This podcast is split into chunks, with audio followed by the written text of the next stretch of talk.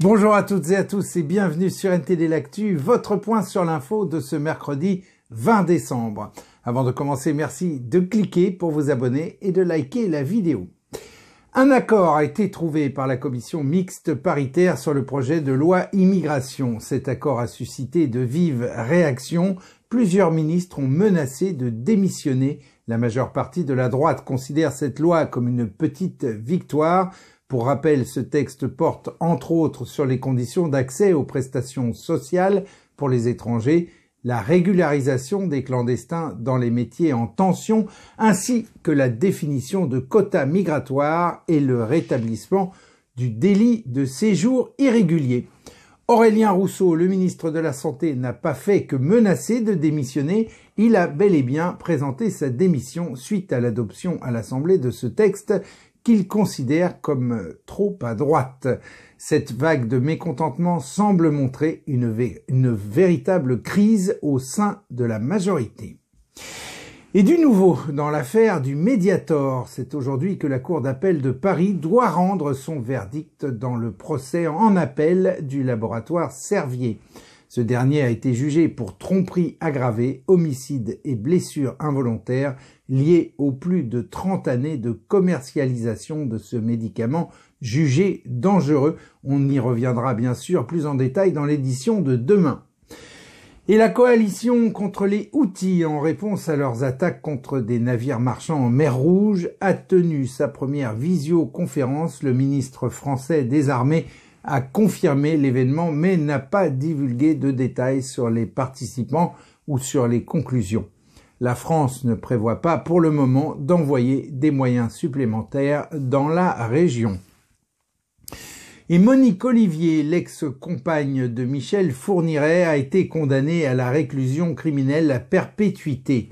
Elle a été reconnue coupable de complicité dans des affaires d'enlèvement de viol et de meurtre concernant trois femmes. Et la jeune et courageuse Lou Anne Janel, originaire de Mirepoix en Ariège, a été couronnée Miss France agricole 2024. Louane a été choisie pour son éloquence, son élégance et les valeurs qu'elle incarne. Cette élection a lieu tous les ans et est destinée à promouvoir les femmes dans le milieu agricole et cela sans aucun enjeu financier. Et je laisse maintenant la parole à Anthony, Anthony qui va nous parler d'un sujet très sensible. Anthony, c'est à vous. Merci Rémi.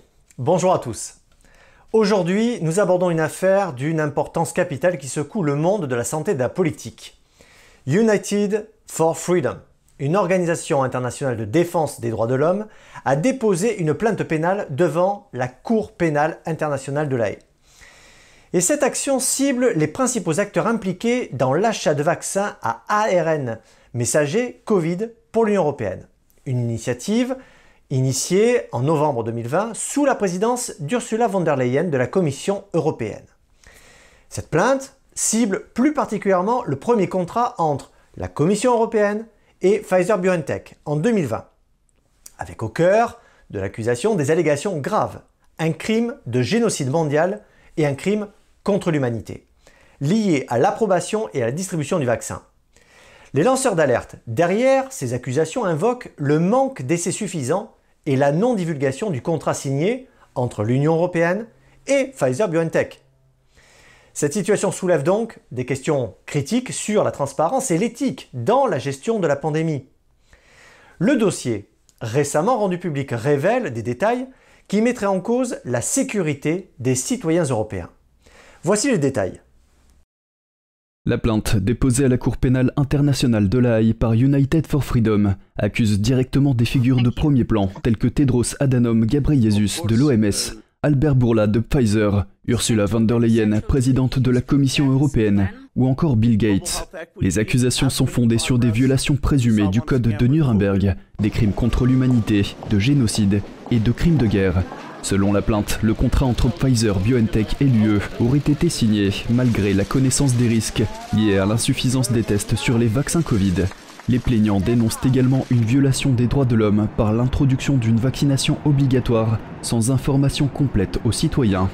Dans le contrat, les États membres de l'UE ont confirmé que BioNTech Pfizer leur avait expliqué que les effets à long terme et l'efficacité du vaccin n'étaient pas connus et que des effets secondaires non connus pouvaient survenir.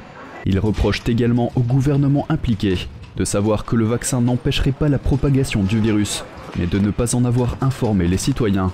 Au lieu de cela, les droits de l'homme auraient été bafoués par l'introduction d'une vaccination obligatoire. La plainte souligne en outre les rôles clés joués par les différents accusés. Par exemple, le PDG de Pfizer, Albert Bourla, est accusé d'avoir poursuivi la production du vaccin, malgré la réception de rapports sur des conséquences fatales. D'autres, comme Stella Kyriakides, commissaire européenne à la santé, sont accusés d'avoir ignoré les procédures de contrôle qualité et d'efficacité. Une situation complexe qui soulève des questions sur la responsabilité et la transparence dans la gestion de la crise sanitaire. Cette plainte met en lumière la relation entre les gouvernements, les organismes de réglementation et l'industrie pharmaceutique. Et si ces accusations sont prises au sérieux, cela pourrait entraîner un examen minutieux des processus d'autorisation des vaccins et de la responsabilité des grands acteurs dans la crise du Covid-19. Mais gardons à l'esprit que ces allégations doivent encore être prouvées devant le tribunal. D'un autre côté, si les accusations s'avèrent fondées, cela pourrait remettre en question la crédibilité des autorités sanitaires et des fabricants de vaccins, affectant potentiellement la confiance du public dans les futures initiatives de santé publique. Les résultats de cette plainte pourraient avoir des répercussions profondes sur la façon dont les futures crises sanitaires sont gérées, non seulement en Europe, mais aussi dans le monde entier. En attendant d'y voir un petit peu plus clair dans cette affaire, le monde observe attentivement les développements euh, de cette affaire, qui pourrait bien redéfinir les standards de l'industrie pharmaceutique et de la gestion des crises sanitaires mondiales. Rémi, c'est tout pour moi. Merci Anthony. Et un nouveau projet de loi de l'UE pourrait vous faire perdre votre droit à posséder votre propre véhicule pour peu que celui-ci n'ait pas été contrôlé depuis plus de deux ans. Il serait alors considéré comme une épave et vous devriez vous assurer qu'il rejoigne une casse dans les plus brefs délais. Selon un négociant en métaux précieux, l'Union européenne poursuit un objectif clair, récupérer les précieuses matières premières des véhicules en fin de vie pour qu'elles servent à l'industrie automobile dans sa transition vers des moteurs électriques. Franz Timmermans, ancien vice-président de la Commission et responsable du pacte vert pour l'Europe, a déclaré, je cite, Dans les années à venir, de plus en plus de véhicules à zéro émission seront mis sur le marché, ce qui augmentera la demande de matières premières précieuses.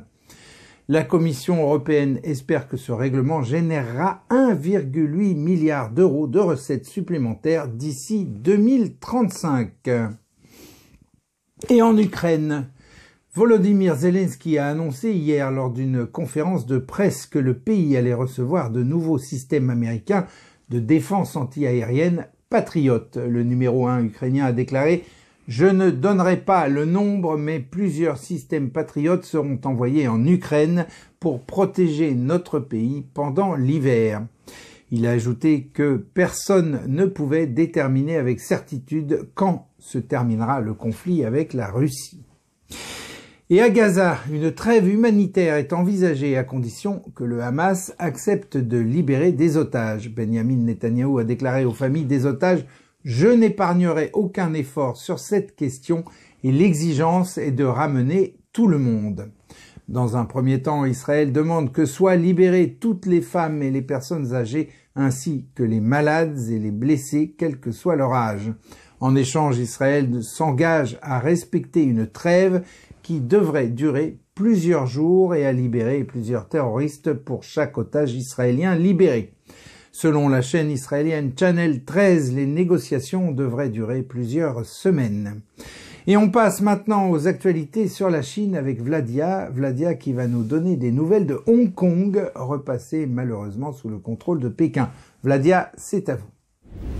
Merci Rémi, bonjour à tous. Un procès très attendu s'est ouvert pour un mania des médias et figure du mouvement pro-démocratie de Hong Kong, Jimmy Lai. Cet homme fait face à une série d'accusations toutes basées sur une loi dite de sécurité nationale que Pékin a imposée à la ville. S'il est reconnu coupable, il pourrait passer le reste de sa vie en prison. Je vous montre. À l'extérieur d'un tribunal de Hong Kong, des dizaines de personnes ont fait la queue pendant des heures pour assister à son procès. Jimmy Lai est arrivé dans un fourgon pénitentiaire, tandis que la police quadrillait les environs. Pour certains, ce procès met en jeu la liberté de la presse à Hong Kong et représente un test pour l'indépendance judiciaire de la ville. Contrairement à de nombreuses autres personnalités, Jimmy Lai est considéré comme l'un des plus éminents critiques de Pékin. Il a quitté clandestinement la Chine communiste à l'âge de 12 ans. Il a ensuite commencé à gravir les échelons jusqu'aux plus hautes sphères de la vie publique de la ville. En 1995, Lai a fondé Apple Daily, un média populaire connu pour son soutien au mouvement pro-démocratique de Hong Kong. Mais en 2020, le vent a violemment tourné. Pékin a imposé à la ville une loi très dure, dite de sécurité nationale. Cette loi a été considérée comme un moyen pour le PCC d'écraser la dissidence en dehors de sa juridiction. En conséquence, les autorités ont rapidement perquisitionné et fermé de force le média Apple Daily. Lai lui-même a été inculpé d'une multitude de chefs d'accusation qui pourraient lui valoir une peine de prison à vie. Sébastien, le fils de Lai, a déclaré que le sort de son père était probablement scellé. It's a trial with um, three government-appointed judges. Um, the um, no jury, and uh, uh, um, the, the security minister recently boasted of a 100% conviction rate. So, an absolute champ. Sébastien mène actuellement une campagne pour obtenir la libération de son père. Lorsque la Grande-Bretagne a transféré le contrôle de Hong Kong à la Chine en 1997, Pékin a promis de laisser à la ville son autonomie démocratique. Aujourd'hui, l'étau du PCC continue de se resserrer alors que des centaines de militants pro-démocratie sont contraints à l'emprisonnement ou à l'exil. Le procès de Jimmy Lai devrait durer 80 jours. En marge du procès de Jimmy Lai, le dirigeant chinois Xi Jinping a rencontré le chef de l'exécutif de Hong Kong lundi. Ce dernier a félicité le dirigeant chinois pour ce qu'il a appelé la sauvegarde de la sécurité nationale et la refonte du système des conseils de district de Hong Kong. Les critiques condamnent ce qu'ils appellent l'érosion des libertés à Hong Kong sous le régime chinois. Ces événements se produisent alors que les autorités de Pékin s'apprêtent à imposer une nouvelle série de lois sécuritaires à la ville au cours de l'année à venir. Beaucoup de Hongkongais sont partis depuis que le PCC contrôle la zone. Pourtant, ils aiment Hong Kong et ne veulent pas vivre à l'étranger. Avant que le PCC ne reprenne le contrôle, Hong Kong avait une excellente réputation. Aujourd'hui, vous pouvez vous amuser superficiellement, mais pas critiquer le système. Merci Rémi, très belle journée à tous. Merci Vladia. Et on conclut cette édition avec une invitation à voyager jusqu'à la forêt de Mingchi à Taïwan. Ce joyau caché, perché à 1150 mètres d'altitude, offre des vues à couper le souffle, entouré de montagnes majestueuses et d'un lac aux eaux cristallines. À l'origine, ce lac était nommé Momo Balé par le peuple Atayal, l'un des peuples aborigènes de Taïwan, ce qui signifie l'étang au sommet.